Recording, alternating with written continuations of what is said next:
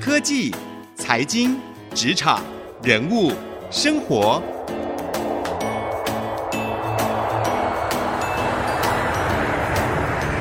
创意领航家。听众朋友您好，欢迎收听 IC 之音主客广播 FM 九七点五创意领航家，我是节目主持人朱楚文。先跟各位拜个早年，祝福各位在鼠年都可以创意非你莫属。在每一集的创意领航家节目当中，我们都会为您邀请到各行各业的领袖专家来跟我们分享他在他的行业上面不一样的看见，希望呢透过他们的创意来给各位在工作还有职场上一些新的启发。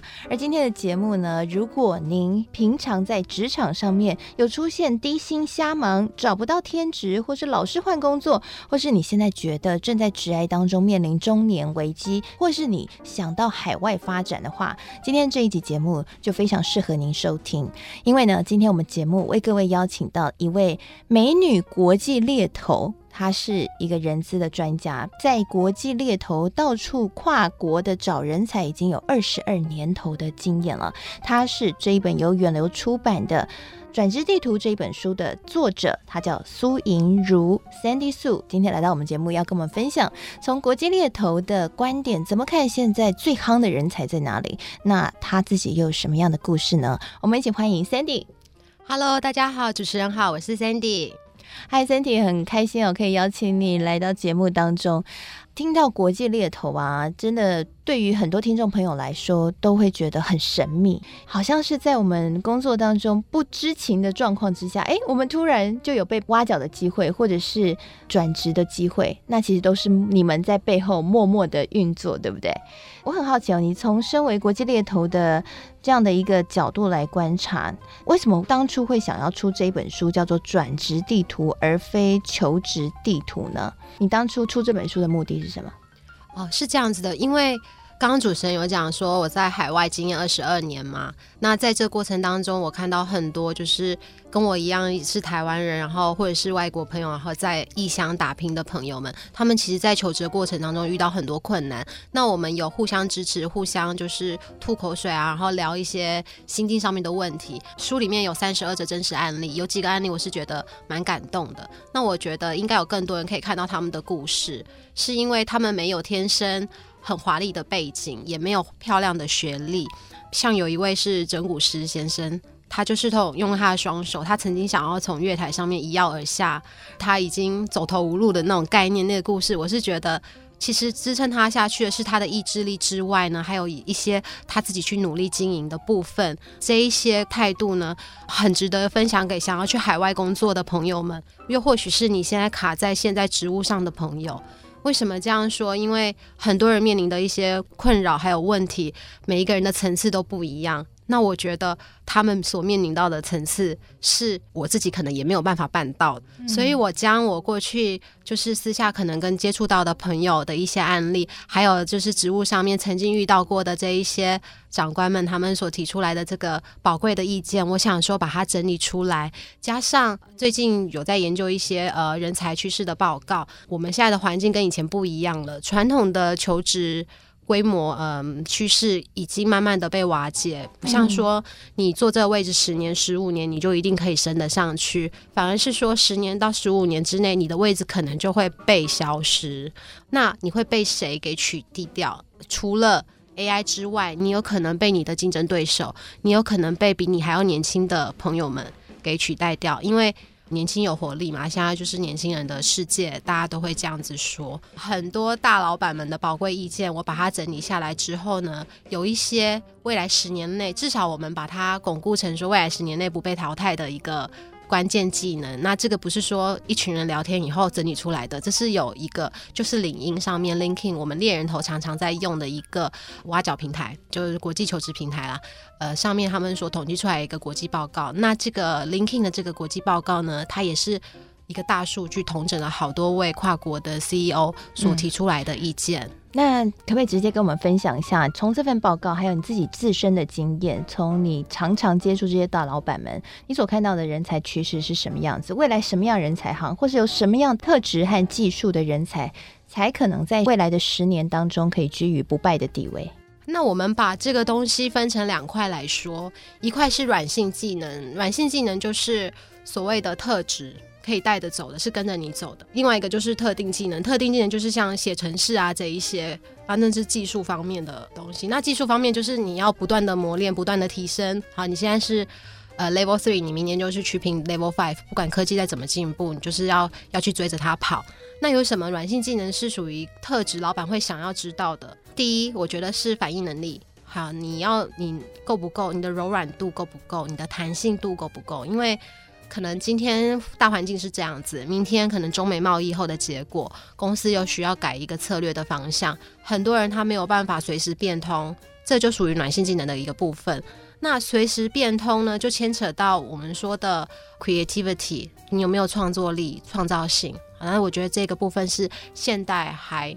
几乎每个企业都会蛮看重的一个主要能力。其实举例来说，你可以看到，就是懂得经营媒体的自媒体经营的这一块，最近几年来，这些有有这个技能的人才其实蛮被看重的，因为他知道外面的主流是在流行什么，他有办法可以分析，那这就可以带来给老板一些在策略谋定的方向上面的一个一个概念。那偏向于说本身的技能技术之外。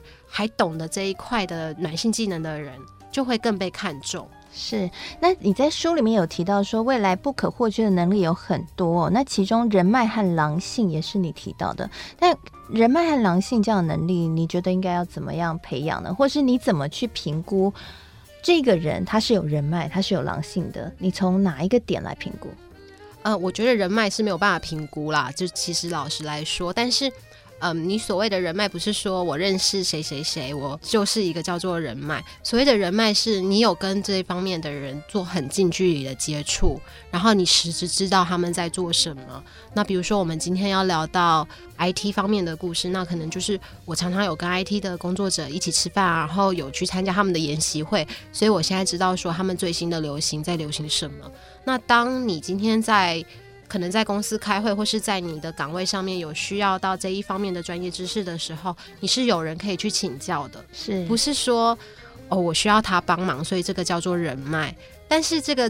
人脉在书里面是分两种，一个叫做专业人脉网，然后我们叫做 professional networking，另外一个叫 social networking。那我们刚一开始不是有讲到说，呃，最主要关键技能是 creativity 是其中一种嘛？这也是美国的教育部他们有认证过的一个四 C 能力之一，就 creativity 嘛。那你去参加社交人脉网的时候，就 social networking 的时候，其实是一个没有目的性的，但是呢，你可以透过跟朋友的互动。像我去参加共煮啊，一起煮饭的这种活动的时候，遇到的对方可能是艺术家，那我有遇到是老师，我们都是来自不同领域的，我们之间的交流是没有利益关系的。当你在跟这一群人聊天的时候，大家又在不认识你的前提下所分享下来的东西呢，是可以给你一些启发的。这跟我们平常在自己的小圈圈里面是不一样。另外一个人脉网嘛，就是 professional networking。嗯，为什么要注意这一个部分？是因为你只会知道你的岗位的事情，今天发生什么事情。那今天如果你是在钢铁业好了，或者是传统制造业，你不会知道。IT 业正在发生什么样的事情？那当你去参加一个专业的一个 networking 的时候，至少你可以知道说，别人家现在已经在进行裁员了，或者是别人家现在正在积极的扩大。你们公司现在是采取什么样的政策？你可以由这个方面去看到说，我的位置如果我继续留下来，或者是。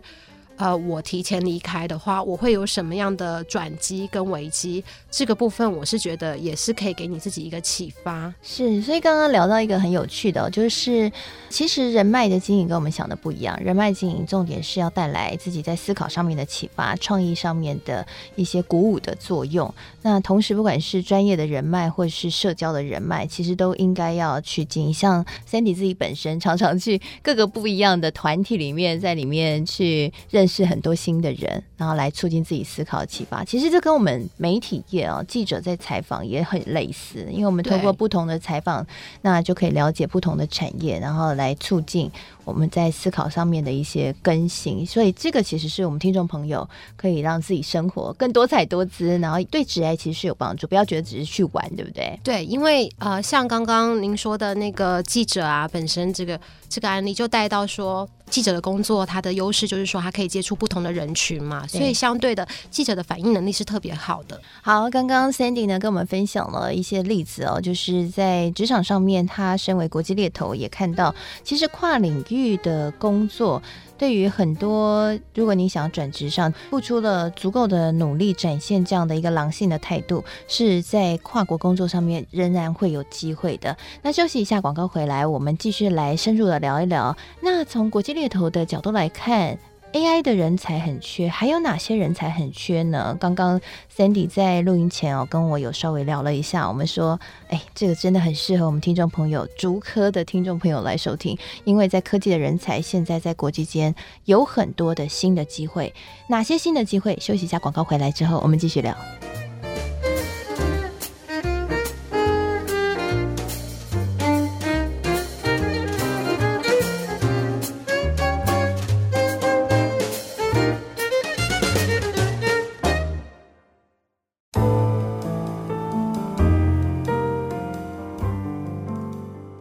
回到创意领航家，今天我们节目呢，为各位邀请到一位国际猎头，他是远流出版的《转职地图》这一本书的作者，他叫做苏莹如。他在跨国担任国际猎头已经有二十二个年头了，包括英国、日本等等，都是他非常熟悉的领域。那一直以来都从事与人相关的工作。在上一集的节目当中，我们聊到了他所认为一个人才应该要有的实力，包括像是软实力和硬实力这两个部分都需要。具备其中软实力的部分，我们聊了人脉以及狼性，都是一个人才他认为很吸引这些国际猎头会去注意的一个部分。那我们在广告的时候也有预告了一下，这下半集节目我们一定要好好聊聊，帮听众朋友来挖个宝，就是到底你们现在国际猎头看最夯的人才是哪一个产业，哪一个趋势？现在最缺的人才是什么样的人才？如果以国际来看的话，在日本目前。哦，我讲日本，因为我在日本工作嘛。在日本目前来说，呃，旅游业啊是他们现在目前的一个发展重心。那是因为奥林匹克奥运的来临，这是一个呃暂时的一个趋势。那旅游业是非常需要外语人才的。那除了这个以外呢，一直以来就是。不要说局限于奥运的发展来看的话，从呃十年前开始，日本一直都是让人家觉得是一个高科技的城市嘛，然后国家对，然后尤其是东京，很多金融的一些大的跨国企业啊，像高盛啊，就是美国证券的一些公司，他们都在日本有一个很大的驻点。那他们在这边就是常常会需要一些很在前端做事情的工程师啊、呃，金融人才，呃，专门在开发这些股票城市的一个技术人员。所以说对他们来说。说呢，IT 人才是非常需要的。那这又牵扯到我们所谓的虚拟币，哈，然后比特币的这些开发，他们甚至会用很高薪的一些薪资来吸引可能在印度啊，或者是中国啊，或者是台湾对这种数字特别敏感、特别会写程式的一些技术人员来到他们的国家做那科技工作。所以还要懂区块链是吗？没有这样分开来讲，区块链有区块链的需求，然后 IT 方面的话，现在目前就是像是游戏的开发啊，也会有。是那金融还是最多钱的啦，就是他们会用高薪来做那个金融上面的，因为票城是需要。他们叫做 real time 嘛，就是即时城市需要写的非常精准，所以这一块就是一直以来都是他们很需要的人才。是，哎，那我也好奇哦，像你们国际猎头在帮这些企业找人才的时候啊，你们怎么去找到这些人才？因为有些 case 应该非常困难吧？他们会是一个什么样的一个工作情境？是他们下一个 order 给你们说，我现在就是需要组一个多少人的团队，需要什么样的技术，然后就请你们去帮忙把这个团队组建起来吗？会是这样的一个情况吗？呃，有可能他们是需要组一个团队，但是主要他们会把主要的详细植物内容会开给我们，然后我们会去做媒合。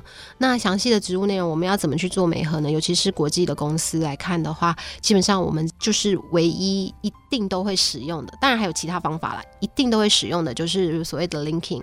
LinkedIn 就是中文叫领英嘛，领英的网站上面，它是属于全球化都统一的一个大家都会使用的平台。那会在上面注册你的资料，那我们会把 keyword，从上面做关键字的搜寻。比如说，我如果是区块链的话，我们就打 blockchain 啊，然后我们会 search 地点是在东京啊，还是在英国，还是在新加坡，然后从这样的方式去把人呃 search 出来，filter 出来，这样子。是，哎，那什么样的 linking 的呈现的方式会吸引你们的注意？不是说吸不吸引我们，但是就是你的那个关键字要写。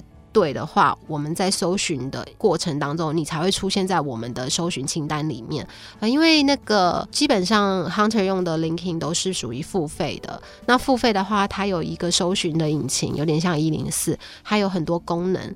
那在过滤的功能当中，我们会输入不同的关键词，还有那个年资啊什么的。那如果说你今天在领英上面，你只是就是跟风，随便注册一下，只是填你的基本资料，其实你很难出现在我们的那个。社区清单里面是，嗯嗯，那你们搜寻到这个人之后，要怎么样去判别他的经历是真的或假的呢？呃，我们通常会透过 LinkedIn 会联络他，他有一个联系 Connect 的一个那个。功能有点像脸书的功能，然后就跟他约时间，可以跟你聊聊吗？那会请他在对话的当中，就会问他一些问题，相关问题是属于主管他提出来的问题。那我们会去问他说，请他分享他是怎么样设计一个城市，或者是他的工作内容大概是偏向于哪一方面，在他可以分享的范围内，请他做分享。然后我们也会分享我们这边的职务内容，那问他说他有没有经验，就是做相关的工作。如果说双方都蛮有经验。的那我们可能就会在一个面试的过程当中替他安排下一轮面试，请他直接跟就是那个部门主管做一个详细的洽谈。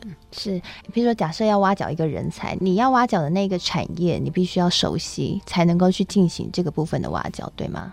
基本上对，基本上。那所以你一直以来都有 focus 在某一个产业嘛？因为我看很多国际猎头其实是可能他。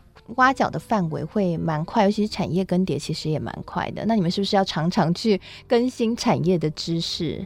对，通常会待在同一个产业，可能三年。那可能会换产业，但是不会换产业换半年又换产业，因为会在一个产业耕耘，是因为你必须知道这个产业里面的主要带领公司，然后 key player 他们说，那你要知道所有的竞争对手、主要的长官们他们都在哪里，这些都是呃网络官网都看得到的这些资料。那就专注这些资料以后，我们其实还要看很多新闻啊、财经新闻啊、财报新闻啊，知道一些呃公司的动向，是是，然后了解公司的文化，因为文化。话也跟大家求职有非常大的关系。嗯，怎么说？呃，像很多人都会问我说，为什么他们找工作然后会被拒绝？那其实他们的能力什么通通都有到达。那其实唯一一个比较不适合，就是我们判断他可能不适合公司的文化。那书里面有讲到说，企业文化、公司文化还有个人文化，这些完全都不一样。那比如说，这个公司它是属于很变化很快、变化万千的，很多人很喜欢这样的感觉，他喜欢每天都有不同的挑战，他就很适合去做。那有些是比较属于公务员的一个组织的那个企业文化来看的话，他们不太习惯，就是有这种大变动。是。那如果说你以一个平常大概一年只会有一个小小的改变的一个。呃，像我们公家机关的一个概念来看，那将这样子的人放到一个每个月都在做改变，组织一直在改变的话，他们可能就会出现适应不良的问题。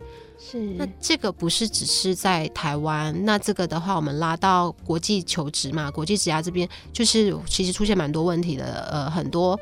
在海外工作的人，他们会出现一些忧郁的现象，或者是呃工作不适应。那有时候我是会跟他们说，可能这家公司不太适合你，不是因为你的能力不好，就是可能他的文化就是属于非常守旧。你又属于比较国际性的人才，可能你就要往外资去发展，或是找适合愿意接受不一样的那种 multinational 呃多元化背景的人才的公司。这样子你们在工作的互动上面也会比较开心。是，哎，那我也好奇哦，你身为国际猎人头的这样的一个职位啊，你观察台湾现在国内往国外求职的人数这几年有变多或变少吗？其实变非常多，因为随着呃签证的开放啊，像英国又开放了那个 PSW 的签证，它其实是去年年底的时候才开放的，那大家又开始想要留在海外工作嘛。欧洲一直是大家非常向往的国家啦，像。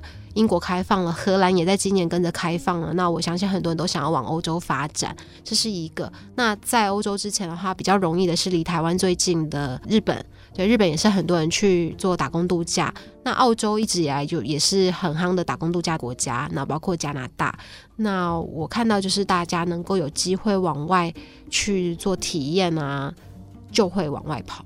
是国外的工作环境是怎么样呢？譬如说像你刚刚提到很夯的，也是你很熟悉的英国啊、日本，会是一个什么样的情况？跟在台湾工作会有什么样不同吗？如果我今天我要尝试的跨国工作，走到海外去，我必须要注意什么呢？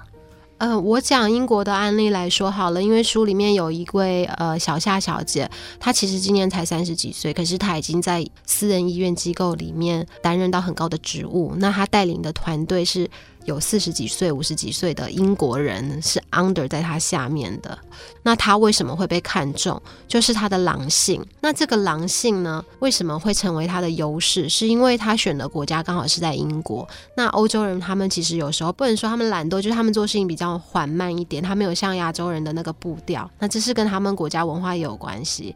那亚洲人相对就是什么事情都比较急，老板就看中了他，好像很会做业绩，比英国人还会，就栽培了他，他就就这样一步一步跳上去，现在就当了一个很 senior 的一个 manager，在呃那个私人医院里面。不过他的过程也是蛮凄惨的，就是他一开始的时候也是跟人家挤在破破的。房子里面啊，然后租一个小房间，然后后来还是遭到一些小小的霸凌事件，到最后他经历了五年左右，他在伦敦买下了自己的房子，所以我是觉得蛮励志的。所以其实对于台湾来说，就是肯拼、很努力这一点，在国外其实是很具有优势的，对吗？你会很鼓励台湾的工作者到国外去讨生活吗？我觉得你要先看一下你自己想要做什么，因为你的很拼很努力，对方不一定买单，这是第一点。那刚刚小夏的案例，他是在英国，那刚好还是遇到一群氛围是他们不愿意拼、不愿意前进，所以他卡到了这样的一个位置。那这个不只是小夏，我也听到很多就是在做 sales 的 position 的这种。相关人士在英国就是可以冲出一番表现，因为可能英国人就是不太愿意做 sales 这种工作。但如果是像这样的一个概念，你搬到另外一个国家，像日本来看的话，我觉得还是要拉回来看它的国家民族性。有时候你很拼、很很出风头的时候，你还是可能没有办法上去，因为在日本你很难就是有这种三十岁带领五十岁的日本人。所以说这样子要拉出来看的话，要以国家的文化特性也纳入考量。很多我知道的案例就是你在日本啊，不管怎么努力啊，努力到非常非常尽心尽力。其实老板也是无动于衷，就是可能还觉得说你做的不够好。你要以你的目的，你给自己设什么目标啦？你在日本你要待多久？那你为的是什么？你是想要就是当一个踏板，然后回来台湾卡更高的职务？还是说你是要去体验他们的文化？我觉得这个都是一个很重要的考量点。那很多人只是想要出去工作，逃避现在的那个工作环境也可以，但你要设好你的逃避时间，因为有时候你逃避太久了，你回来可能台湾也没有你的位置了。是，好，我们非常谢谢 Sandy 给我们今天带来的分享啊。其实呢，在职场上面，同样的还是回归到现实。呃，要怎么样可以在不管是任何的国家或是任何产业里面可以出类拔萃，还是回归到你的定位，以及你有没有别人无法取代的部分？如果你越有无法取代的价值，你能够越有被看见的机会。或许这不管你是在台湾，或是你是在跨国的工作，都是一个适用的定律。那当然了，刚刚 Cindy 有特别提到了，如果你今天想要到海外工作的话，你也可以好好的去思考一下，你的目标到底是什么？你是希望可以有一些新的体验，还是你希望可以为回来台湾创造更好的一个职业转换的机会，或者是你真的就希望可以在国外长久的发展，这可能都有一些不一样的工作上面的策略。那这些都是需要从长计议的。那欢迎你可以来看一下转职地图，这里面有一些案例可以提供给你做参考了。谢谢您收听今天的创意领航家。那我们的每一集节目呢，现在也都上到 Podcast 和 Spotify 上面，所以也欢迎您可以上 Podcast 和 Spotify 搜寻创意领航家定阅，同时呢，给予我们一些评论哦，欢迎跟我们一起来讨论今天节目的内容。那在我的粉丝团搜寻财经主播主持人朱楚文，楚国的楚，文章的文，也可以看到今天的采访笔记。欢迎来跟我们互动留言。最后，楚文也祝福各位新年快乐，鼠年能够创意满满，数一数二。